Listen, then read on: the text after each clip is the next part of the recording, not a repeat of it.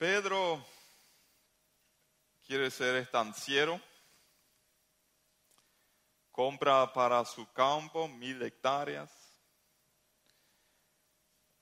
encuentra para su equipo de trabajo el capataz que se va a encargar de supervisar todo, compra 50 vacas y tres toros. Esa relación entre las vacas funciona, entre los seres humanos no tanto. Y le pide a, sus, a su equipo, a su gente de trabajo, por favor, acá hay mil hectáreas y solamente les doy 53 ganado. Les pido que se aseguren que ellos se multipliquen hasta llenar todo el campo. Acá fácilmente puede haber 700, 800 vacas, eh, ganado. Entonces, él dice también, yo tengo que ir por un viaje y en unos tres años más o menos voy a volver y vamos a ver qué tal avanzamos la obra. Y él sale y se reúne el equipo y dice, muy bien, demasiado bien nos cae realmente nuestro jefe, ¿qué podemos hacer para, para hacerle feliz? Entonces comienzan a hacer brainstorming, hay diferentes ideas y al final de la reunión ellos deciden, vamos a asfaltar la entrada de la estancia, vamos a plantar flores, vamos a pintar el alambrado. Y vamos a poner luz. Para que el día que vuelva nuestro jefe realmente pueda saber que nosotros le queremos demasiado mucho. Entonces ellos comienzan a trabajar, laburan fuerte y después de tres años el tipo vuelve a la estancia y se queda asombrado. ¿Cómo trabajó esa gente? Qué proactivos. Hacen más allá de las cosas que yo les pido. Está asfaltado, hay, flores, hay luz, realmente espectacular. Nambré luego. ¿sí? Entonces, él llega a las vacas y ¿qué encuentra? 50 vacas y tres toros. Lo que, obviamente esta historia es inventada, pero es una perfecta ilustración para lo que pasa muchas veces en la iglesia. Cuando Jesús se fue, ¿qué dijo? Hagan discípulos. Nosotros, y, la, historia de la iglesia lo ha demostrado, la iglesia vez tras vez se ha dedicado a hacer muchas cosas que Jesús nunca pidió, que en sí no son malas. No fue malo asfaltar la entrada, no fue malo plantar flores. No, fue bueno. Pero se concentraron tanto en eso que descuidaron lo que realmente Jesús les pidió. Y nosotros tenemos la misma tentación. Por ejemplo, Jesús no, nunca nos pidió construir este templo acá de ladrillos. Nunca. Nunca pidió. ¿Es malo? No sirve. Acá ya ha pasado muchas cosas de mucha bendición. ¿sí? Él nunca nos dijo hagan convertidos, hagan lindos programas, eh, hagan esto y aquello. Todo eso puede ser bien. Bueno, pero el problema, el tema es que un día todos nosotros vamos a rendir cuentas por nuestras vidas. Y entonces Dios no me va a preguntar qué tan bueno fue el templo que yo construí. No me va a preguntar de repente eh, qué lindas flores yo puse aquí. Él me va a preguntar cómo, qué hice con su pedido de la gran comisión. ¿Cómo aportaste a que se hagan discípulos que hacen discípulos? Que es la visión, que es el lema de nuestra iglesia. Y ayer le dije a los colaboradores, esto vamos, ya predicamos hace años y vamos a seguir predicando hasta el hartazgo. ¿sí?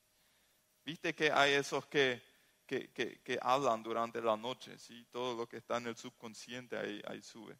Para que ese, esa clase de gente durante la noche solamente digan discípulos que hagan discípulos, discípulos que están traumatizados, ¿sí? Tanto vamos a insistir en eso. Yo quiero leer el texto clásico y tal vez el uno el otro que ya está un poco más tiempo en la iglesia va a pensar miles de veces ya lo escuché y saben que a mí me resaltaron nuevas cosas cuando leí este texto que ya escuché mil veces en mi vida y creo que vos podés encontrar algunas también. Mateo 28 a partir del versículo 16. Los once discípulos fueron a Galilea, a la montaña que Jesús les había indicado. Cuando lo vieron, lo adoraron, pero algunos dudaban.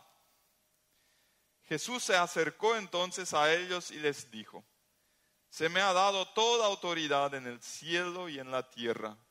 Por tanto, vayan y hagan discípulos de todas las naciones, bautizándolos en el nombre del Padre y del Hijo y del Espíritu Santo, enseñándoles a obedecer todo lo que les he mandado a ustedes. Y les aseguro que estaré con ustedes siempre hasta el fin del mundo. Y el texto paralelo en Hechos capítulo 1, a partir del versículo 6 al 8. Entonces los que estaban reunidos con él le preguntaron, Señor, ¿es ahora cuando vas a restablecer el reino de Israel? No les toca a ustedes conocer la hora ni el momento determinados por la autoridad misma del Padre, les contestó Jesús. Pero cuando venga el Espíritu Santo sobre ustedes, recibirán poder y serán mis testigos tanto en Jerusalén como en toda Judea y Samaria y hasta los confines de la tierra. Hacer discípulos. ¿Qué es un discípulo? Le pregunté ayer a los colaboradores, ¿qué es un discípulo? ¿Un seguidor de Jesús? Exactamente. Es una persona que está en proceso de aprender todo lo que Jesús enseñó. Y es, en otras palabras, un seguidor de Jesús. Ahora, tres pensamientos. El primero, Dios construye su reino con cristianos imperfectos. No sé si ustedes se dieron cuenta cuando leímos el texto, hay algo muy interesante en Mateo 28. En el versículo 17 dice, cuando lo vieron, lo adoraron, pero algunos dudaban. Imaginémonos, acá hay 11 tipos que tuvieron el privilegio de estar cerca de Jesús durante por lo menos tres años. Presenciaron un montón de milagros, eh, vieron hasta cómo Jesús resucitaba a muertos. ¿sí? Ellos escuchaban su enseñanza, como él cautivaba a la gente. Ellos vieron como de algunos pocos panes y pescados él multiplicaba y le daba de comer a miles y aún sobraba. Ellos presenciaron todo eso. Ellos vieron morir a Jesús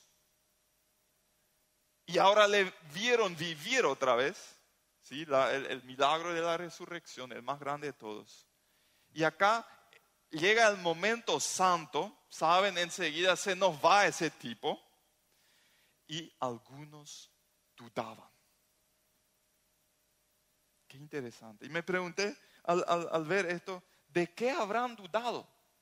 No sabemos exactamente, pero sabemos algo acerca del tipo de duda que ellos tenían. Yo, yo averigüé un poco más profundo y, y esa palabra dudar aparece sola una vez más en el Nuevo Testamento. Y está ahí donde Pedro, ¿sí? Pedro con los discípulos estaban en el barco en el lago y hay una tremenda tormenta y viene Jesús caminando por el agua y Pedro, el más impulsivo de todos, dice, yo si Jesús puede, yo puedo también. Y dice, Jesús, decime que salga del barco y camine sobre el agua. Y Jesús le dice, y el tipo así lleno de fe comienza a caminar, caminar, hasta que comienza a dudar.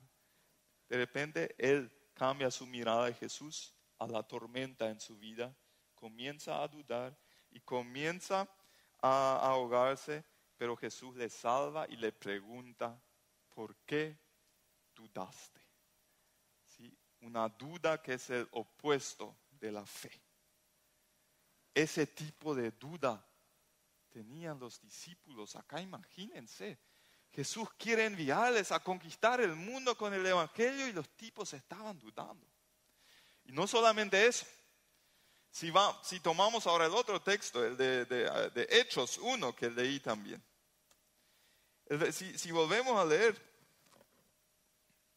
entonces los que estaban reunidos con él le preguntaron, los discípulos, Señor, ¿es ahora cuando vas a restablecer el reino a Israel? Esa pregunta revela la tremenda ignorancia y la limitación de esos discípulos. ¿Por qué? Porque Jesús le dice, no es de su incumbencia. ¿sí? Ustedes, uno, ustedes tratan de resolver temas que para Dios no, no es importante que ustedes entiendan. Para Dios no es importante que nosotros entendamos todos los detalles en cuanto a los fines del tiempo. No nos obsesionemos por eso. Hay corrientes cristianas que se fanatizan por, no sé, premilenialismo, postmilenialismo, eh, amilenialismo, todas esas, no sé si escuchaste, si, si, nunca lo escuchaste, no te molestes, no perdiste mucho, pero hay, hay, grupos en la iglesia y, y comienzan a discutir quién tiene razón y quién no tiene razón. Y acá dice, no es lo más importante que sepamos todos los detalles de los fines del mundo. Eso fue una segunda falla de los discípulos. El primero, dudaban. ¿sí? El segundo, se ocupaban de cosas que no eran tan importantes para ellos. Y el tercero es, para Israel, ellos preguntan. Ellos solamente pensaban en, en su nación, en su tiempo. Ellos todavía no captaban que en realidad el plan de Dios era para toda la humanidad en todos los tiempos. ¿sí? Le limitaban a Dios en su actuar. La tercera falla. Dudaban, se hacían preguntas acerca de cosas que no eran importantes. Y el tercero, ni, por si acaso entendían la magnitud de lo que Dios quería hacer. Y a esa gente Jesús le envía para hacer su obra. ¿Sabes qué? Si Él puede usar a esos, Él te puede usar a ti también. ¿Sabes qué? Cuando se trata de, ir a las misiones o de evangelizar o de servir, a veces el enemigo quiere meter pensamientos donde nosotros nos autodiscalificamos. Descalificamos. ¿sí? Sonó feo descalificamos. Yo soy demasiado viejo, yo soy demasiado joven, yo no tengo el don de hablar, yo no tengo la preparación suficiente, yo no tengo esto, yo no tengo la fe, yo todavía batallo con algunas cosas, mis padres nunca lo lograron, ¿cómo yo voy a lograr? Un montón de cosas que podrían pasar por tu mente cuando nosotros hablamos de hacer discípulos que hacen discípulos. ¿Sí? Eso no es de Dios. Si Él pudo con esos once, Él puede contigo. Amén. Como dijo Mateo la vez pasada, si fuéramos una iglesia pentecostal, todos dirían amén. Pero como somos iglesia menonita, no lo decimos. Porque no somos emocionales. Bueno, vamos al segundo. Hacer discípulos con la autoridad de Dios. ¿Sí? Mateo 28, Jesús se acercó entonces a ellos y les dijo, se me ha dado toda autoridad en el cielo y en la tierra. Y en el otro texto de Hechos 1, pero cuando venga el Espíritu Santo sobre ustedes, recibirán poder dunamis en griego, dinamita, poder poderoso. Sí, tengo hijos pequeños, a veces sirve comunicar así con gestos.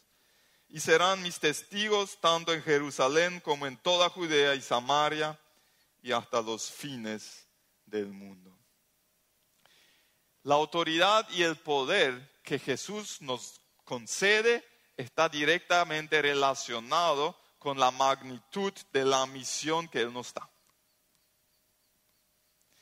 Eh, tal vez algunos piensan, ¿quién soy yo para ser un embajador de Cristo y realizar una tarea tan grande?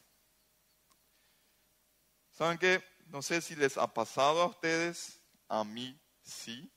Confieso que a veces cuando estoy viajando eh, por la ruta en el interior y hay un camión muy, pero muy lento y justo ahí hay una franja continua que a veces mis ojos no ven esa franja y mi pie acelera y, le paso así para ganar tiempo.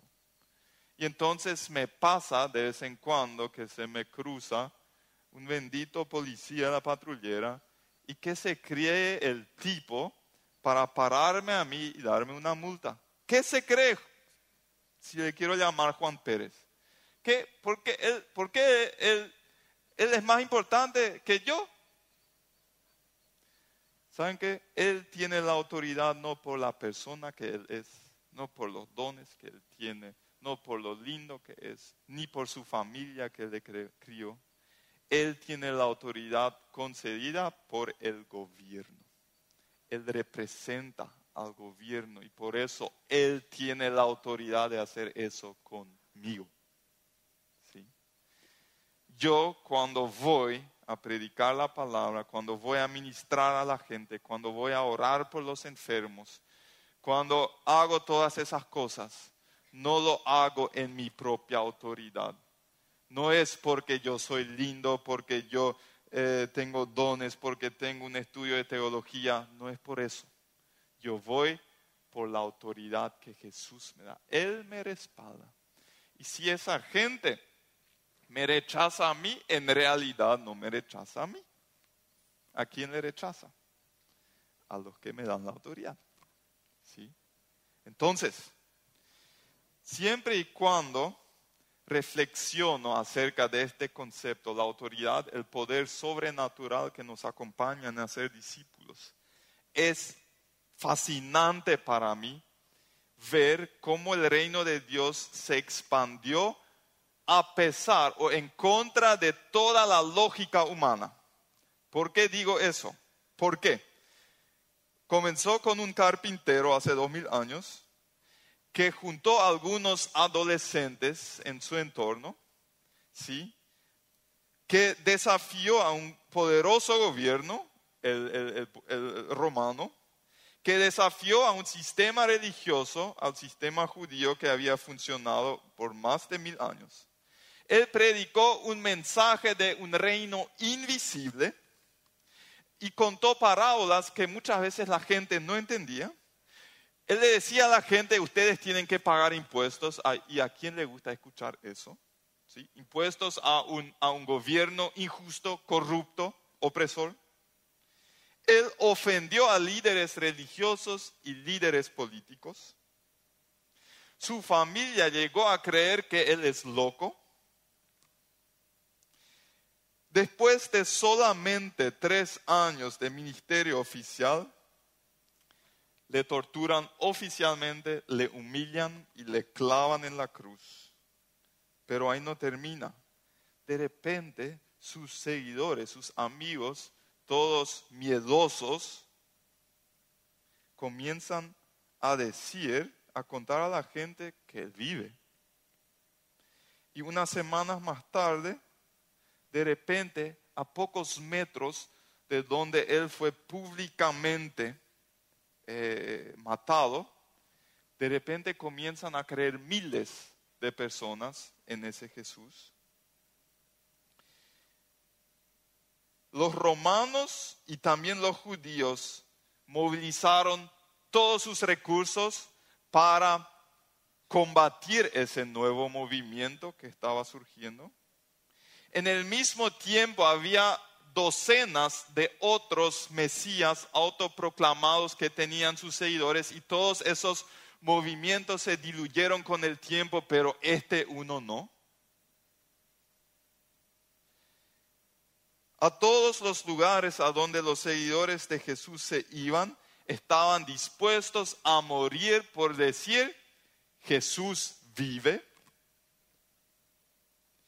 El, eh, el imperio romano, responsable por la crucifixión de Jesús y por la, por la persecución de sus seguidores, de repente, después de un tiempo relativamente corto, de unos tres siglos, reemplaza a todo un panteón, todo un grupo de ídolos con la fe en Jesucristo y declara la fe en ese mismo Jesús como la fe principal de todo el imperio. Falta toda lógica.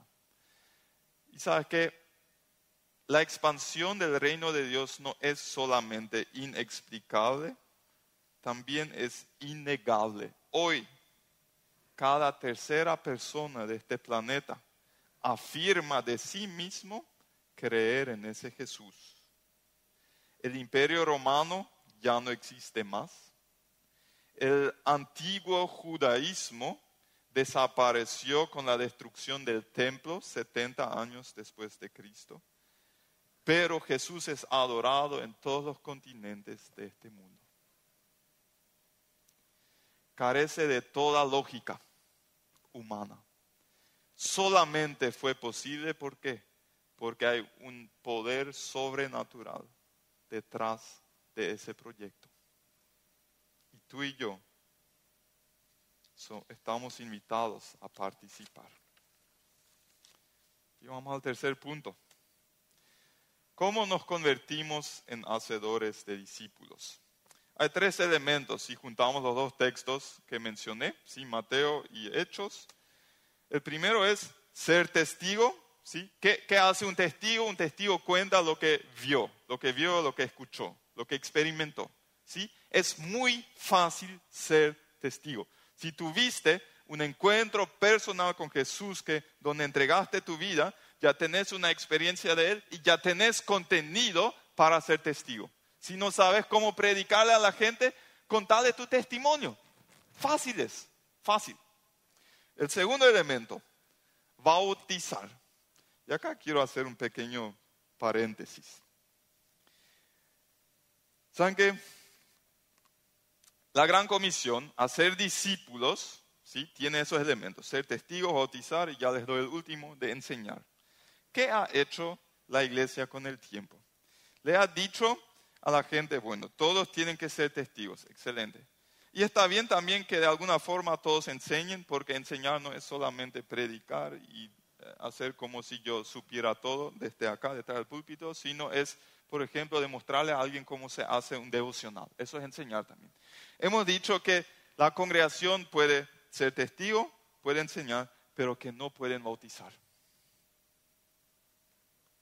¿Y de dónde se saca eso? No está en la Biblia. Eh, y a mí de vez en cuando me gusta cuestionar un poco algunas tradiciones. Y yo mire, ¿cómo, ¿cómo hicieron los líderes en el Nuevo Testamento? Jesús.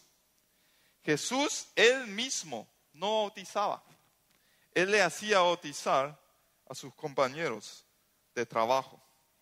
Los que quieren verificar después, no voy a leer, Juan capítulo 4, versículo 1 y 2.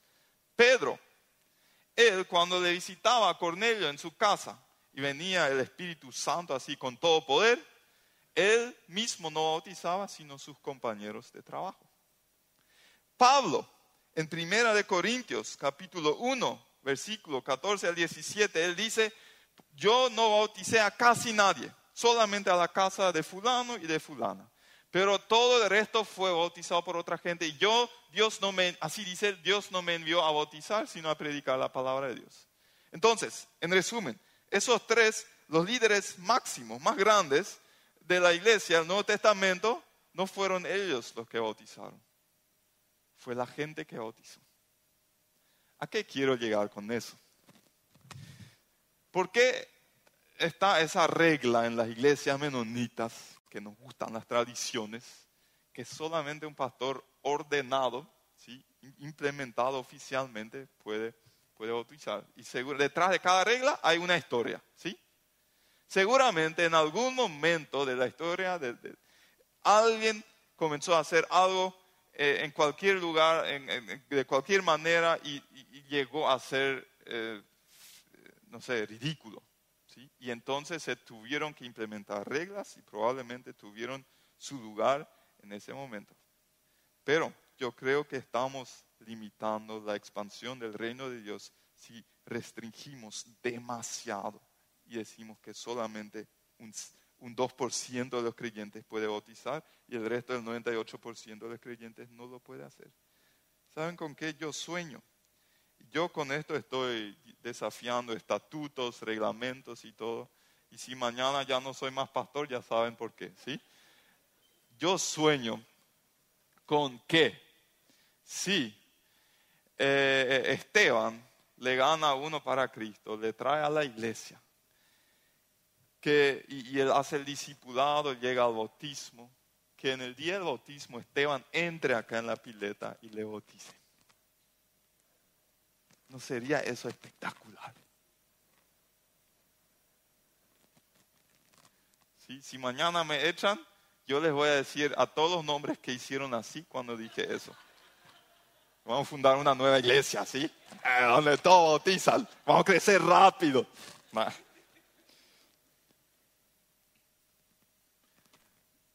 Yo quiero que sepan que mi intención es empoderar a cada uno de ustedes, no restringir, dar alas. El tercero es enseñar, ya dije algo de eso. Hemos tomado eso como iglesia, lo hemos discutido, lo hemos orado y hemos dicho qué significa para nuestra iglesia. Entonces hemos elaborado un proceso y hemos, lo hemos mencionado hace un tiempo y todos los que se consideran de la casa saben de memoria. un proceso de tres pasos.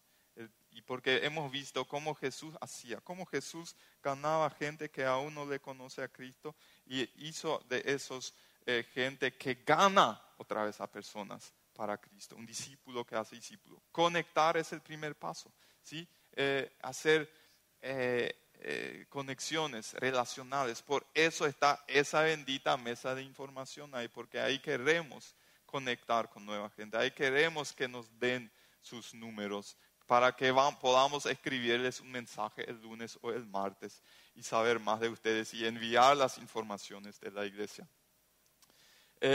una vez conectado Jesús, él acompañaba en un proceso de crecimiento a sus discípulos y para que al final estén capaces de compartir su fe con otros. Eso en nuestra iglesia, y hoy lo hago muy resumido esta parte, pasa acá en los servicios, en los cultos, las conexiones, pasan en los grupos hogareños y hay otras plataformas, pero esas son las dos principales. Después el crecimiento pasa en los cursos de discipulado y pronto ya vamos a comenzar a promocionar otra vez. En, el inicio de abril vamos a habilitar discipulado 1, 2 y 3. Eh, y hay un seminario de sanidad interior, una vez por semestre, una vez en el primer semestre y una vez en el segundo semestre. ¿Y cuál de esos va a ser en alemán y cuál en español? El primero en alemán y el segundo semestre en español. Y gente que pasa por esos cursos eh, es capacitada para compartir. ¿Y qué significa compartir? Por ejemplo, los que son líderes de un grupo hogareño, ¿sí? crean un espacio donde personas crecen en la fe. Estás haciendo discípulos. ¿sí? Los que enseñan a niños, adolescentes, jóvenes, adultos, estás, estás predicando el Evangelio, estás siendo parte de la gran comisión. Sí, los que practican, los que participan en la plantación de iglesia, estamos en Tablada, estamos en el Mercado 4, estamos en Limpio, con proyectos relativamente nuevos, donde gente, donde algunos de ustedes participan para llevar el Evangelio a gente que aún no conoce a Cristo. Estamos en muchas organizaciones para eclesiásticas, ¿sí? como por ejemplo eh, SEMTA, está Discord, está Jucum, hay, hay, una lista de más de 20 de ese tipo de, de, organizaciones con la cual nosotros como iglesia trabajamos juntos. Es uno de los distintivos, una de las características, el Cervome. Sí, acá hay un montón del Cervome. Eh, es una de esas, muy importante. Y hay iniciativas personales, ¿sí? lo que haces con tu vecino, con tu colega, con tu familiar que aún no cree en Cristo.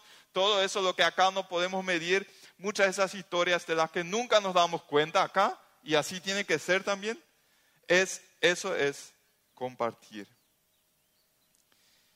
Hace dos años estuve en una reunión con un grupo de pastores y en uno de esos recesos un pastor viene junto a mí y me dice, ¿sabes qué? Nosotros tenemos un nuevo material de discipulado en nuestra iglesia y está teniendo algún tipo de revolución. Hay gente que con más hambre de estudiar la palabra, de repente todos comienzan a traer su Biblia al culto, buscan, leen los textos. Y él me dio, me regaló. Y yo por bien educado, tomé, porque ¿qué pensé? Hay tantos, pero tantos materiales. lo que no nos falta es un material más porque realmente hay muchos materiales. ¿sí? Entonces, por alguna razón, no sé por qué, comencé a ojear, comencé a estar en contacto con gente que trabaja con eso y algo comenzó a arder en mi interior.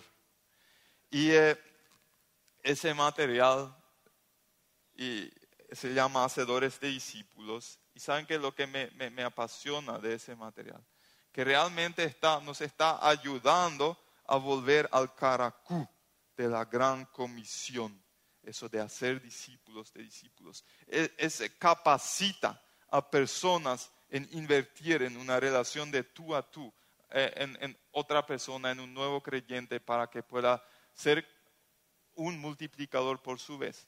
Esa organización, esos autores del Hacedor de Discípulos, han trabajado de cerca con el gran evangelista Billy Graham. ¿sí? Ellos tienen 50 años de experiencia. Ellos trabajan estratégicamente en 40 países. El material se usa en más, pero estratégicamente tienen conexiones en 40 países. Ellos trabajan en 200 denominaciones y a partir de este año, del 3 de abril, vamos a implementar. ¿sí? Eh, es un kit, asusta un poquito, ¿sí? Al inicio solamente reciben esto. Y esto viene con el tiempo, pero está así demasiado bien pensado. Hacedores discípulos, después a la salida vamos a tener sobre una mesa para los que quieran ver más. Eh, comenzamos miércoles 3 de abril eh, a las 19.30 eh, o en las oficinas de la iglesia o acá en las instalaciones del colegio. son dos encuentros que pueden transformar nuestra vida. En Paraguay hay muchos creyentes y pocos discípulos. Nosotros podemos cambiar esa realidad. Quiero mostrarles un video de cinco minutos donde se explica más o menos qué es, cómo se hace y después ya voy a terminar mi parte.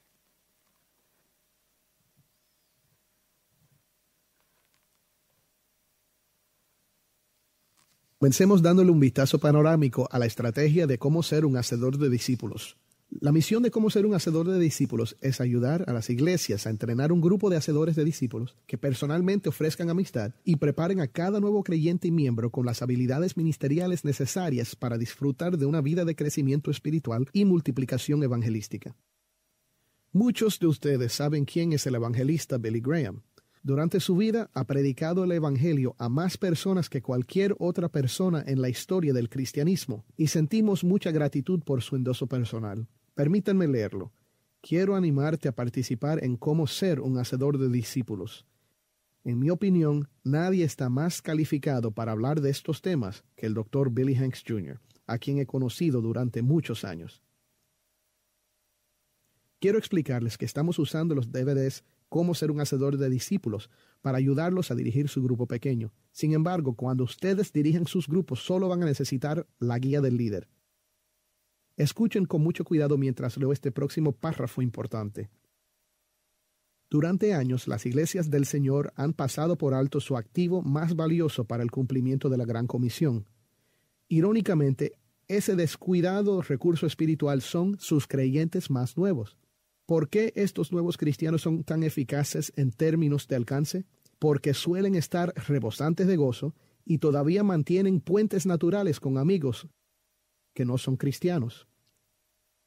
Si podemos ayudar a cada nuevo creyente y miembro a madurar y aprender a testificar, pudieran cruzar esos puentes y comenzar a guiar a sus amigos, familiares y compañeros de trabajo a Cristo.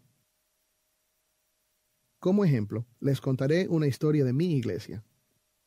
Demuestra cómo una persona puede marcar una diferencia dramática en el ministerio de una iglesia si alguien los disipula personalmente. Perry era una nueva cristiana que fue inmediatamente discipulada por Jill Parvin y conducida a través de un llamado al gozo, que tiene siete sesiones de entrenamiento de uno a uno y un llamado al crecimiento que tiene once sesiones de uno a uno para cristianos. A Perry se le enseñó cómo crecer espiritualmente y luego cómo hablar de su fe. Ella era parte de un equipo de bolos y pronto llevó a Debbie Piper al Señor y la discipuló. El esposo de Debbie, Bill, vio un cambio tan grande en su vida que se convirtió a Cristo y recibió un discipulado personal. Rebecca vio tantos cambios en la vida de sus padres que se hizo cristiana. Luego Sara y entonces Jay y después su nieta Emily vinieron a Cristo. Luego Perry comenzó a hablar de su fe con su vecina, fe, y la guió al Señor y la discipuló. Entonces su esposo Travis vio un cambio tan grande en su vida que él también aceptó a Cristo. Perry tenía otra amiga que jugaba bolos y se llamaba Irene. Perry la guió al Señor y la discipuló. Y su esposo Tim vio tanto cambio en la vida de Irene que también se convirtió. Después de esto, Perry habló de su fe con su madre Lurray y la guió al Señor y la discipuló. La multiplicación es la estrategia de Dios para cumplir la gran comisión. Déjenme hacerles una pregunta. ¿Qué hubiera pasado si a Perry le hubieran tratado como a la mayoría de los cristianos que se unen a nuestras iglesias hoy? Tal vez hubiera sido algo como esto. Hola Perry, estamos felices de que ahora eres cristiana. Esperamos que aprendas a crecer espiritualmente y esperamos que aprendas a pasar tiempo con Dios cada mañana y esperamos que aprendas a leer la Biblia y esperamos que aprendas a encontrar ideas en la palabra de Dios y esperamos que aprendas a orar y que aprendas a estudiar la Biblia y a regalar tratados evangelísticos y a dar testimonio y que aprendas a guiar a otras personas a Cristo usando las escrituras. ¿Qué hubiera pasado? Bueno, es probable que esto es lo que hubiera pasado.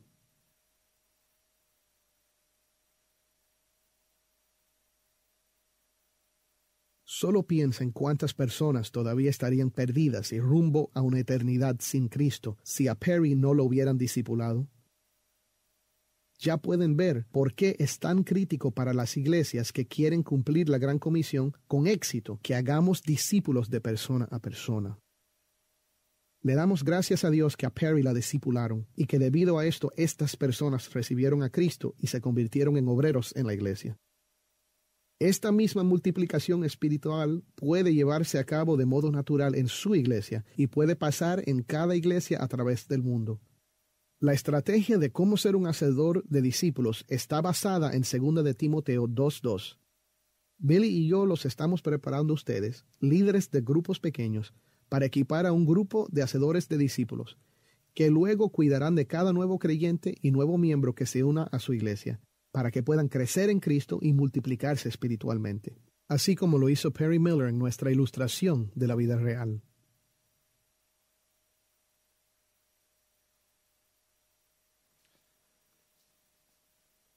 yo les quiero ayudar a ser padres espirituales, abuelos espirituales, bisabuelos, tatara, tatara, tatara. Qué satisfacción es eso, ¿sí? El plan de Dios es grande. Él quiere a naciones completas y a todas las naciones para Cristo. Él no depende de ti, pero te invita a ser parte qué satisfactorio va a ser un día entrar en el cielo y ver a gente ahí porque yo les disipulé.